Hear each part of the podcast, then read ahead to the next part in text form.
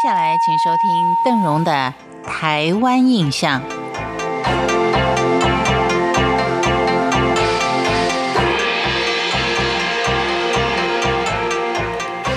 一直在叙述啊，位于屏东的国立海洋生物博物馆到底有多好，它的海生植物有多少？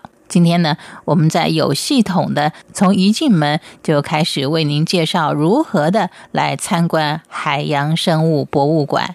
当我们一要走进海生馆的大门的时候，首先映入眼帘的是两座远近驰名的清水广场。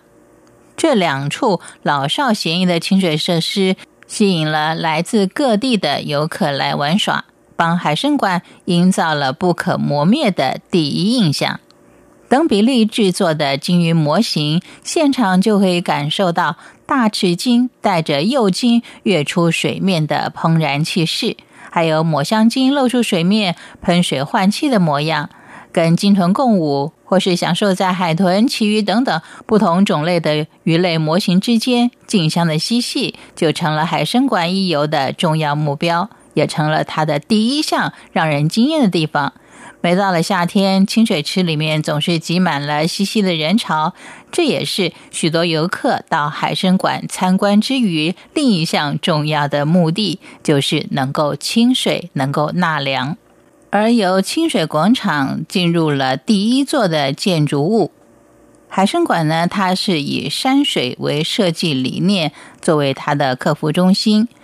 斜屋顶的设计意喻着从海洋延伸拍打向上的海浪，而海馆当中的海洋生物自然而然的就被包容在海浪的沉浮当中。大厅里面有二十一公尺高的屋顶，悬挂了海豚、大章鱼、金鲨、杀人鲸的模型，外形相当的逼真，一下子就营造了相当活泼的气氛。让大家一开始就先感受到海洋世界的广阔与深不可测。而在大厅的后方呢，它是以大片的玻璃帷幕来衔接户外的晨曦跟夕阳。即使站在室内，也不会觉得跟外面的蓝天碧海距离很遥远，看到的竟是一片黄沙。但是您看到的是蓝蓝的海洋。在大厅后方的儿童探索区，经常会充满着孩子们的嬉笑跟打闹的声音。他们是以海底世界跟海中生物为主题而布置的游乐区，这可以说是让孩子们能够发挥想象力跟模仿力的地方，并不只是一个游戏区而已。海参馆是由台湾水域馆。珊瑚王国馆、世界水域馆三个馆形成了展览空间，分别以不同的主题来介绍水资源跟海洋世界。台湾水域馆呢，大概是最早开放的一个展览馆。它展示的方式，它是从一个小水滴，从山到海，在各种不同的地形、气候、生态环境的旅行过程中。来呈现台湾水域的各种景观。您想想看啊，一滴小水滴，它从山顶一直到大海，它经过了多少的不同环境？而这些环境又造就了这颗小水滴里面能够蕴藏的变化。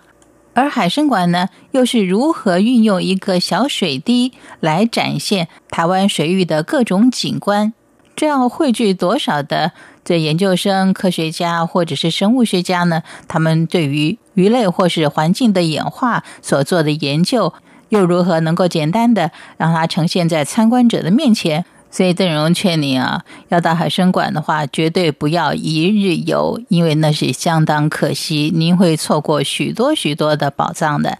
今天的海参馆就为您介绍到这里了，感谢您的收听，我是邓荣，台湾印象，我们下回见。